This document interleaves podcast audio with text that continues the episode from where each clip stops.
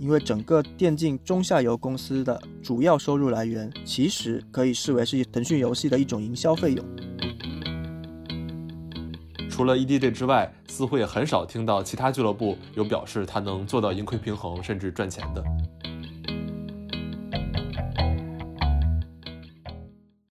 大家好，我是刘亦菲，这是我们电竞系列的第二期啊。之前那期主要是从企鹅电竞的关闭聊了一下电竞直播行业目前面临的一个困境。那这期我们就把目光扩展到整个中国的电竞产业。呃，其实这几年电竞在国内肯定是一个非常备受瞩目的领域了。呃，基本上只要任何一个品牌想要做所谓的年轻化，去贴合年轻人，基本上都会想到电竞。确实，电竞也是一个年轻人居多，然后关注度、流量都很大的行业。啊，一般来说，这种行业都会是商业很繁荣，至少是很有未来的。但是目前来看，电竞在中国可能还不是这样。那这期我们就从产业链的角度去看看为什么。啊，今天和我一起录制的还是奶熊体育的主编郑浩荣。大家好，我是浩荣。今天我们又是一次远程录制啊，因为我住的地方现在在北京的临时管控区，所以只能在家里面录。希望剪出来的时候不太影响大家的听感吧。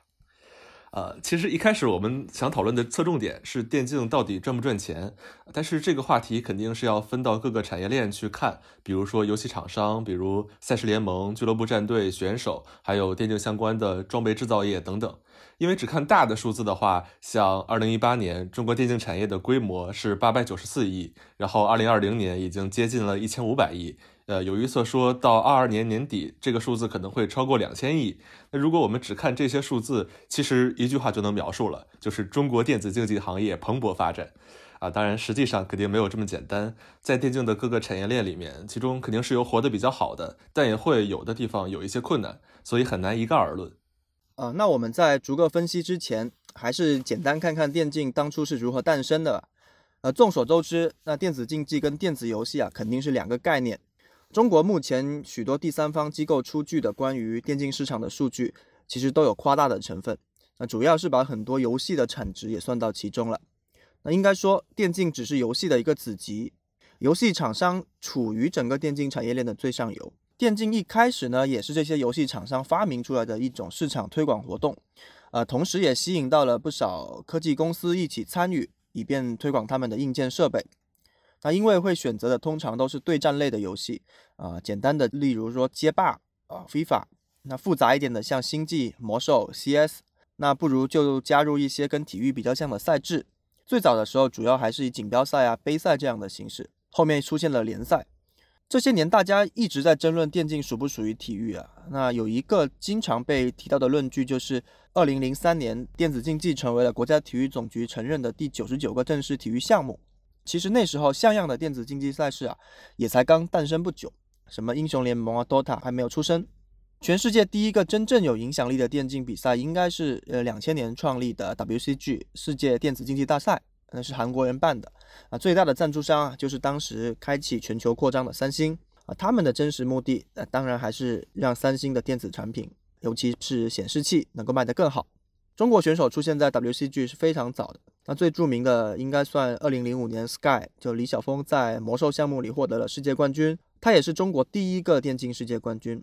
那零三年总局确实也把电竞列入了体育项目，但说实在的，那几年，嗯，虽然中国有一些成功的电竞选手，国内也有个别专门的游戏频道在转播电竞比赛，但电子竞技还远远称不上是一个产业。对，其实包括我们回头看后来的英雄联盟，它的电竞比赛一开始也是这个游戏本身的一个推广项目。像第一届的 LPL，也就是英雄联盟的中国赛区，是在二零一三年才开始举办。呃，当时这个项目其实连专门的预算都没有，而且办比赛的话，呃，因为在上海办场租比较贵嘛，所以当时主办方甚至是把比赛放到了江苏太仓的一个 loft 里面，在那儿举办，然后还专门用大巴把观众从上海的人民广场运到太仓去看比赛。赛啊，不过到现在为止，英雄联盟赛事肯定早就是香饽饽了。二零一七年的时候，当时的全球总决赛甚至还放到鸟巢去举办，那跟二零一三年比，其实也就过去了四年而已。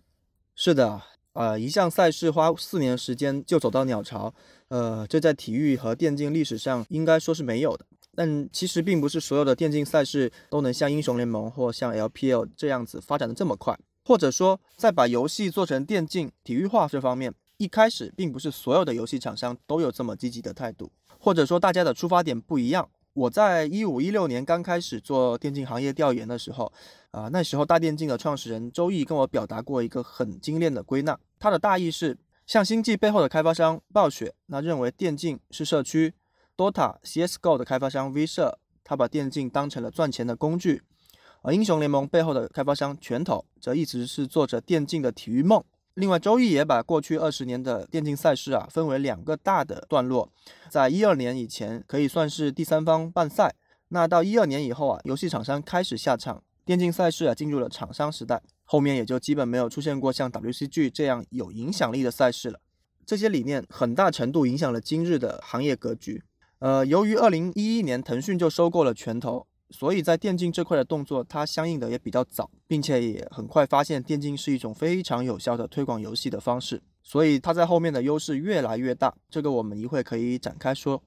那后来等到电竞热度越来越高，其他人回过神来，有一些厂商也开始为自己的游戏加入这种概念。典型的就像巨人网络的这个球球大作战，那本来是个大球吃小球的游戏，它也把它给电竞化了。还有一些，例如说像欢乐斗地主这样的，也开始加入了这个概念。如果把这些用商业语言来表述的话，电竞比赛实际上就是游戏厂商的宣发活动。那本质上还是看游戏厂商计划让自家的游戏通过哪种方式赚钱。那比如说像腾讯的英雄联盟和王者荣耀，那游戏本身是免费的，通过电竞推广这个游戏之后，靠游戏里的其他服务赚钱，比如说卖皮肤。英雄联盟二零二零年创造的全球收入是十七点五亿美元啊，王者荣耀去年的收入是二十八亿美元。那作为免费游戏，他们大部分的收入确实都是来自于皮肤。那另外像《绝地求生》啊、《守望先锋》这些，最开始都是付费游戏，但到最近一年，基本都改为免费了。嗯，关于这些游戏卖皮肤收入的这个模式，估计玩过的大家都有所体会。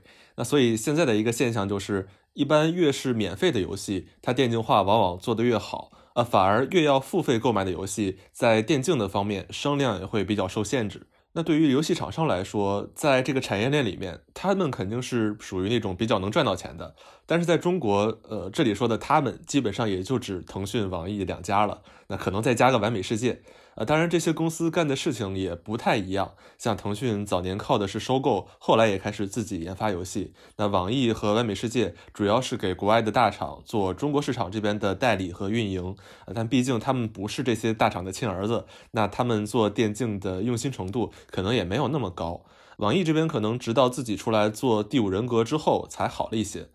所以，中国的游戏厂商里面，腾讯其实就占据了绝对的领先地位。像几个主要的电竞项目的游戏都是他的。去年，腾讯在游戏上面的收入就达到了一千二百八十八亿人民币。这个数字估计大家也不会觉得特别奇怪，因为对电竞和游戏有点参与的朋友，估计平时也能感知到。那跟这个数字比起来，相对没那么乐观一点的，就是去年腾讯在中国内地的游戏营收其实只增长了百分之六点四，而腾讯公司整体的营收增长是百分之十六。所以在腾讯公司内部，游戏虽然很赚钱，但它已经不是一个增长很快的业务部门了。这有两方面原因吧。那一方面当然跟监管部门限制未成年人打游戏有关，毕竟电竞吸引的人群啊一部分就是中学生啊、小学生这样子。我认为这个规定如果长期实施，也会逐渐改变腾讯对电竞的逻辑。以前腾讯做电竞有两个大的原因，一是上面说的游戏宣发，做赛事花的钱的 ROI 要比单纯做广告更好，影响力、号召力也更大。第二就是在中国，游戏包括网游，实际上一直以来都有污名化的压力，电竞化、体育化，包括去跟国家民族绑定，实际上是扭转形象的一个非常重要的手段。这两个原因让他以前可以放胆去做。但往后，他就必须计算和平衡相关游戏的收入、用户活跃度、拉新、赛事收入以及形象得失的综合问题了。那另一方面就是近年来对发放新游戏版号的限制了。那今年四月新发的四十五个游戏也没有腾讯和网易的，啊，没有新的游戏推出，当然也就没有新的电竞游戏推出。那整个腾讯在游戏营销上花的费用就需要调整甚至减少，这对整个电竞行业也有影响。因为整个电竞中下游公司的主要收入来源，其实可以视为是腾讯游戏的一种营销费用。所以，我们上一期最后有说到，说国内的电竞市场其实是比较畸形的，主要就是这个原因。腾讯的营销费用或者说它的意愿，可以说足以影响整个行业的钱的流动。那之后我们分开说说这几个中下游产业链，可能就会一步步印证这句话。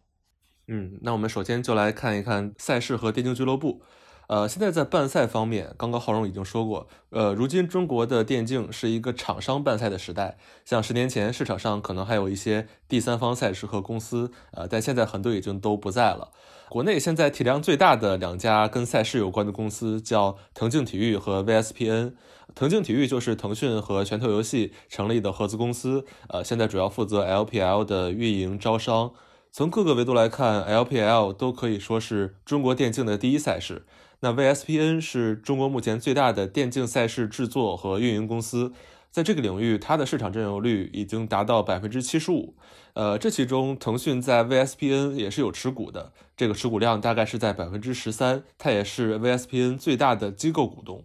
呃，VSPN 这家公司在赛事方面主要的业务就是承担腾讯电竞体系里面排在 LPL 之后，它的一些赛事的制作运营。那其中就包括排行老二的王者荣耀，它的 KPL 赛事，还有老三和平精英的 PEL 赛事等等。呃，这几个赛事也几乎可以说是目前中国电竞赛事的前三甲了。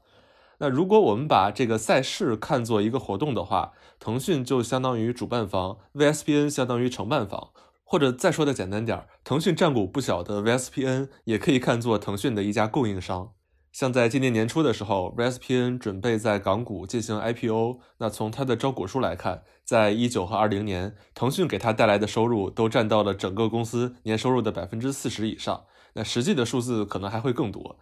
在那两年，赛事是它的主要的业务收入。呃，然而这个公司在那两年的毛利率分别只有百分之十五和百分之一点五。那二零年有疫情，我们可以考虑上，但是总体来说，这个水平也确实不太高。估计跟很多做体育赛事的公司也差不太多。呃，如果大家对体育行业有一些了解的话，可能就知道，本质上办赛就是一个苦力活，是没有多少利润可言的。所以腾讯可能也比较乐意把这块业务来包给自己体系外的这样一家公司，而且它又有一些占股，有一定的话语权。嗯，这是 VSPN。那腾讯体育这边体现的就是 LPL 作为一个赛事联盟的营收能力。这方面，腾讯体育虽然没有公开过。但是有第三方机构的数据表示，二零二零年 LPL 的营收已经达到了近十八亿人民币。啊，之前腾讯的负责人也说过，实现了之前营收十亿的一个小目标。那这个数字在全球的电竞联盟里应该算是数一数二了。即便在中国跟 CBA 这种传统的体育赛事比，也是达到同一个量级了。那能做到这一点？除了电竞行业本身的发展红利之外，这确实也要归功于拳头和腾讯一直以来给 LPL 选择的商业上的发展模式。呃，刚才我们也说了，呃，LPL 正式办是从一三年开始的。那早期 LPL 的模式是比较类似于欧洲的金字塔模式，职业的联赛到下沉的民间草根赛事，这里头从上到下有多个层级。那这种模式呢，非常利于早期的游戏的普及。但是到了一五一六年，这个赛事需要更进一步的发展跟实现商业变现的时候，他们需要做一些调整。那拳头中国在一五一六年的时候组建了一个大多数来自麦肯锡的管理团队。那这群做咨询出身的人呢，他们研究了全球的体育赛事架构之后，结论就是美国那种封闭式的联盟模式，可能在那个时候比欧洲的金字塔模式更适合 LPL 了。那二零一七年，LPL 开始了联盟化跟商业化的改革，从联赛转为了一个封闭式的联盟。怎么理解这个事情呢？目前在职业体育里面，美式联盟的俱乐部活得也要比欧洲模式下面的俱乐部更好一些啊，因为在这种封闭的结构里啊，采取的是特许经营权模式啊，没有升降级，这就减少了球队的不稳定性，还有财务波动。那联盟呢，每年会将收入再做二次分配给到各个俱乐部，另外也陆续会出台工资帽之类的限制。通过这样的一整套机制，那俱乐部相对也更容易保持收支平衡。正好前两天我在我们另一档节目《输赢之外》也有一期就专门聊了欧洲和美国这两种模式的差异。那有兴趣的可以去听听。那 LPL 的发展历程可以说完美的利用了这两种模式的优点。那在改革之后呢，对 LPL 的投资者来说，这种俱乐部的资产呢？就比较能保值了。那因为这些投资者无论是品牌还是媒体机构，那投资俱乐部的主要目的还是赚流量和曝光。要是再能够保值，这就是一个非常理想的投资标的了。同时这也让后面的广告商能够相对放心的来做赞助。嗯，没错，所以国内的电竞联盟选择这种体系也是比较合理的。那对 LPL 这些联盟来说，它的收入来源也和传统体育差不太多，大概是有三个部分：第一是版权收入，第二是赞助，另外就是像门票和卖周边的一些其他收入。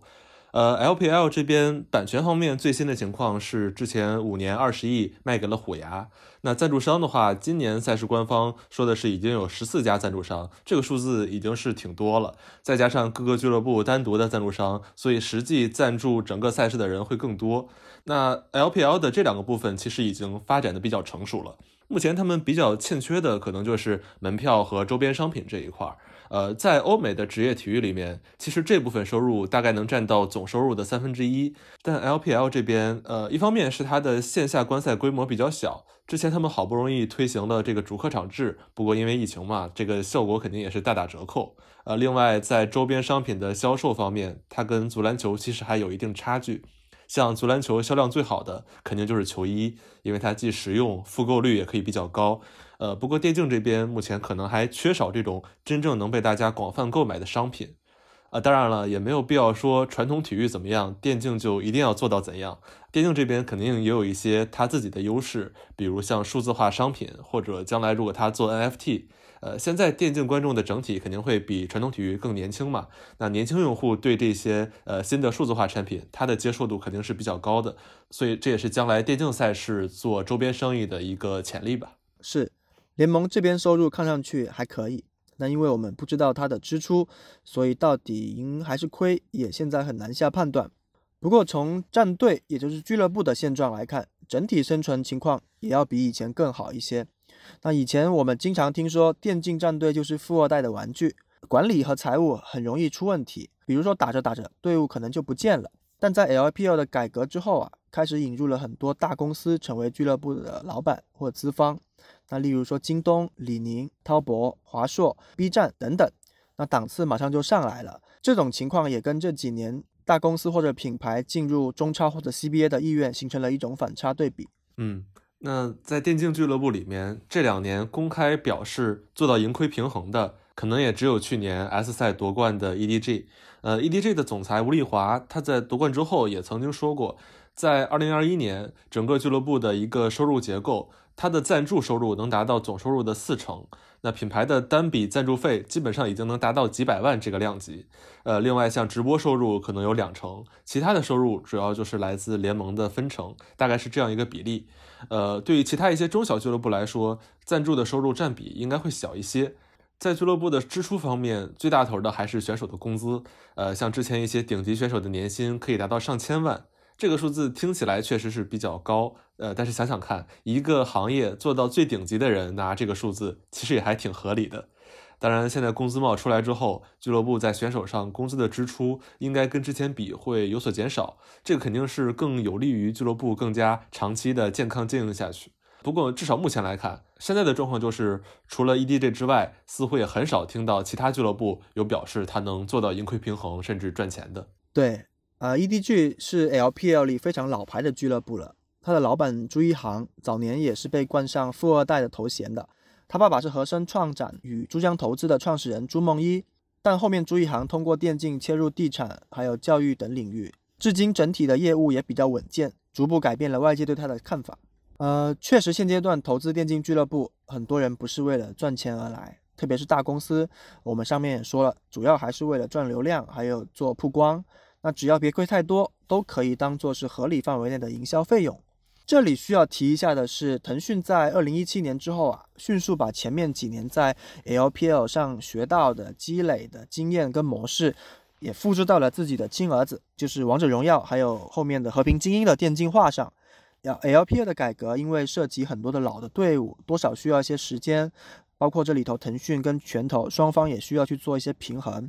但在自己完全掌控的两款自研游戏上，腾讯就要强势得多。当年王者荣耀 KPL 联盟刚开始，我们就说它展现出一种顺我者昌、逆我者亡的气质啊。这种强势呢，也最大程度上的让俱乐部做到了一个收支平衡。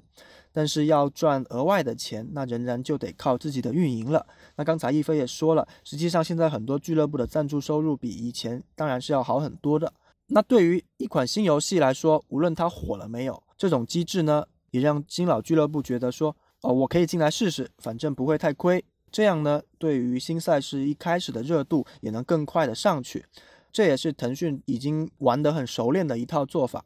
那总体来说呢，呃，相比以前，腾讯这套机制更多的还是让中小俱乐部能够稳定的生存下来。嗯，那所以在赛事和俱乐部上，现在可能还是大家活得还比较有起色了。呃，那在电竞的核心的赛事主体之外，和它比较关系密切的就是电竞的内容行业，主要就是电竞的直播平台。这个话题我们在上期已经用了一个整期的节目去说。简单来讲，就是斗鱼、虎牙这类的直播平台，虽然它现在流量很高。但是百分之九十以上的收入都是还是依靠用户打赏，一直没有跑通其他的商业化途径。再加上这几年游戏和直播行业的监管都已经越来越强，现在电竞直播基本上也只剩斗鱼、虎牙两家公司了，其他都已经退出了。那这两家现在也都处在比较平静的状态。呃，当然，即使他们现在赚的不太多，但实际上也是在腾讯的掌控之中。嗯，关于这里头的很多故事跟细节啊，具体可以去听听上一期的节目。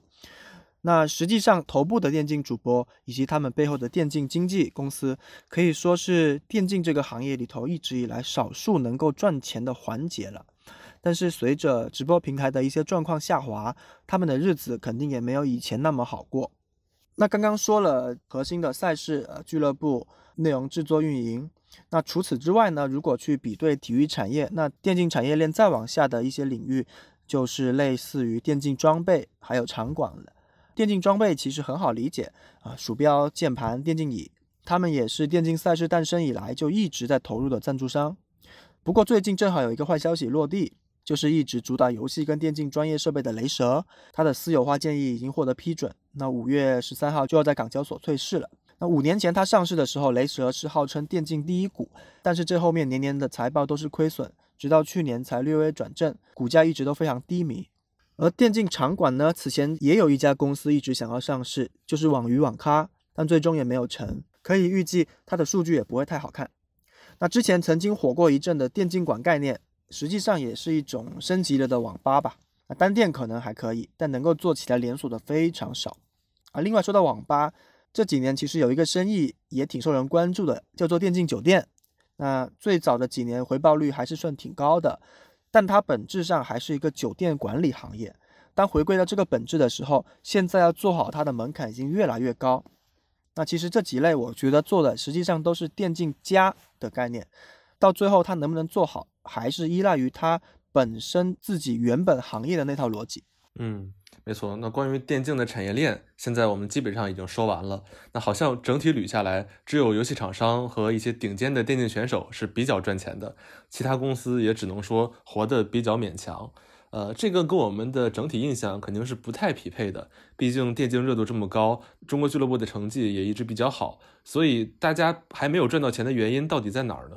啊，其实我们聊下来会发现，呃，不同环节其实或多或少在某个阶段也赚过钱。只是说波动比较大，它没法持续，或者说是很难产生健康的中型的乃至大型的公司。但核心的一个原因还是因为产业结构的问题。啊，我们经常看到的这类所谓的电竞行业多少千亿的规模，那我们先忽略这个具体数字。那只要看到它的毛利，大部分都流向了游戏厂商，也就是说，意味着上游的厂商掌握了足够大的话语权和定价权。那中下游啊，想要赚钱难度就大了很多。那如果说有足够多的上游厂商，那还好，那起码中下游分到的汤汤水水也多一些。但恰好在中国呢，腾讯就基本完成了对这块上游的垄断。那随之呢，它还往下渗透，把中下游的公司多多少少都给收了，成为它一些成本可控的供应商。那钱既然都在腾讯体系内部流通，那给你多少还不是他说了算吗？如果我们去看这个行业里头公司机构之间大额资金的流动，可能和就会发现，除了这几年电竞营销起来后的品牌赞助之外，很难看到腾讯外部的钱的流动了。所以这个情况对于新入局的人，或者说想来电竞行业创业的人来说，呃，听起来就不太友好了，因为你只能去当腾讯的供应商，呃，没有太多其他的选择。所以这里要提问一下，就为什么在国外能出现电竞品类百花齐放的这样情况，像堡垒之夜、CS:GO 这种，他们在欧美的电竞比赛影响力可能跟英雄联盟比也差不了多少。但是这些游戏或者说这些电竞赛事始终不能真正进到中国来，至少说它的市场没有比较繁荣吧？那除了监管和法律的原因之外，还有什么其他的原因呢？呃，以前可能还会分析说，是不是因为玩法、游戏类型不受中国市场或者说亚洲市场的欢迎，肯定会有这类的产品原因。但这背后，我想还是跟游戏厂商的思路和投入有关。那首先，上面我们说过，外国游戏进中国通常要找代理跟运营商。代理商愿意和能投入多少资源和渠道就非常重要。那一直以来做的也确实不够好。那加上腾讯自己的自研能力啊越来越强，一旦被他看到一种游戏类型在中国有机会，他们内部甚至都会先赛马去做竞争。那第二就是腾讯在分发上，在流量和传播上，它可以通过自身的平台，加上它自己投资收购的平台，形成一套呃十分强大的体系。再加上上面我们说到的，十年前他就开始在摸索，后面又逐步的成型的一个电竞化的套路，啊，这些东西国外游戏可能在中国都落地或者是干不了。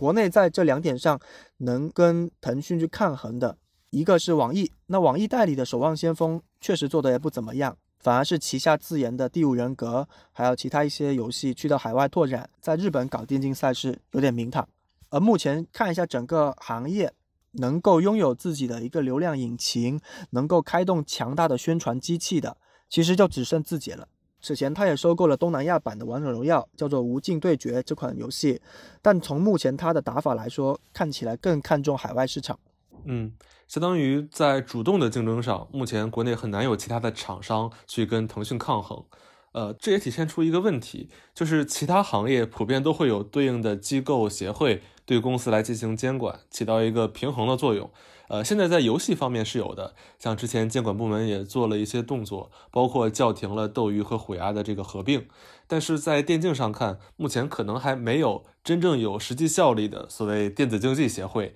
呃，来真正制定一些行业规范，让不同的游戏和厂商都来更平等的在电竞这个上面去竞争。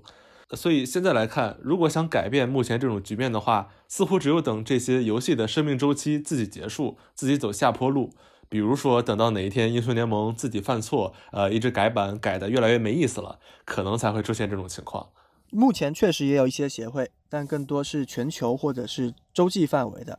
现阶段厂商话语权还是不小的，毕竟电竞跟传统体育项目不一样，它需要经过开发者的同意或者是授权。而且这些协会也不是单一项目的协会，电竞里头项目很多，但你不会听过像足协一样的什么英雄联盟协会，这没有，所以管理模式也不同，这还处于一个摸索的过程，或者说刚刚开始啊。现在看这些组织，他们能做的可能是尽量做一些平衡，例如接下来的亚运会，那这次有八个项目正式入选了亚运会，它用的就是不同公司的游戏，腾讯、V 社、暴雪、EA、卡普空。还有一家杭州本地的电魂，六家公司，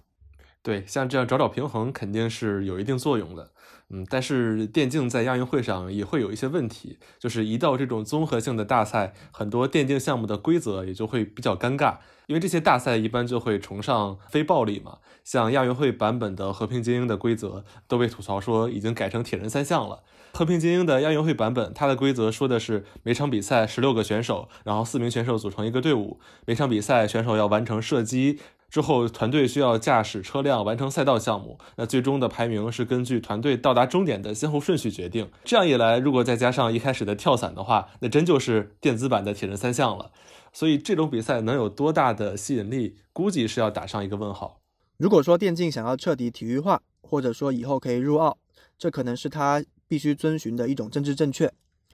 那说这么多，当然腾讯的独大也不全是坏事。从结果上来看呢，至少中国战队的成绩这几年非常好，四年三夺世界总冠军，而且现在从赛事的赞助、版权数字，如我们上面所说，也都上去了。当我们把电竞视为职业体育的时候，我们还会发现，成立时间更短的 LPL 已经成为了中国体育联盟里面最拿得出手的那一个。从全球范围来说，LPL 可能算是英雄联盟里头的 NBA 了。只是说，对于更广义的电竞行业市场的繁荣来说，还不够理想。刚刚也说到了协会，那国内电竞的管辖权呢，其实一直都不明确，这些年也换来换去的啊。工信部、体育总局、文化部都曾经涉足过。但结合刚才说到的 LPL 取得的成就，我想可以说，如果当初真的有什么想像中国传统体育那样子管起来的电竞协会，那可能腾讯这些年在中国也做不出来这些赛事。这件事本身其实对中国体育是有很多的借鉴意义的。所以对于行业的未来，我可能是更期望说，其他的公司能够也做出一些同样强大的电竞联盟出来，可以去跟腾讯的现有这些游戏去对抗。所以总的来说，电竞发展肯定是越来越好的，但是电竞行业还没有想象中那么赚钱，或者说，呃，如果我们想在电竞的领域创业，可能目前选择还不是特别多，这是整体的一个情况。是，鹰眼我们也做了十几期了，那很多时候我们聊到某个行业，聊到最后感觉都是，哎呀，这个行业可能不太好，呃，但一方面可能确实这样，但。另一方面，我我觉得可能还是我们的视野或者想法还不够好。毕竟，如果我们都觉得某个领域一片光明的话，可能也用不着我们说，大家都已经去做了。嗯，所以至少在电竞领域，虽然还存在这么多问题，但可以肯定的是，它确实是一个朝阳产业。现在年轻人看电竞的越来越多，估计将来也也会有更多的从业者，肯定会发生一些变化的。而且现在电竞上面的文化输出已经非常厉害了，像什么 YYDS 啊、菜是原罪这种话，其实都是电竞圈先说，后来再传到体育和其他领域的。哦，对，然后在这儿我要有一个明确的观点，就是这两年很多人在说竞技体育菜是原罪，那实际上竞技体育根本就没有菜是原罪这种说法，原话是电子竞技菜是原罪。所以现在电竞已经火到把自己的价值观反向输出到传统体育了啊，这个是挺厉害的。但是我觉得大家在听到菜是原罪这个观点的时候，呃，可能还是要掂量掂量，至少我自己是没有那么认同这个说法的，在竞技体育上面。呃，当然这也不是我们这期节目要讨论的话题，呃，也就不展开了。好，那这期关于电竞行业我们说的也差不多了。那如果有问题或者是有不同的观点，欢迎大家在评论区交流。那最后还是要向大家推荐一下懒熊体育推出的一档新栏目，叫《输赢之外》，是关于体育主题的书籍和影视分享的。欢迎大家订阅，也多多提提意见。好，那我们这期就到这吧，再见，再见。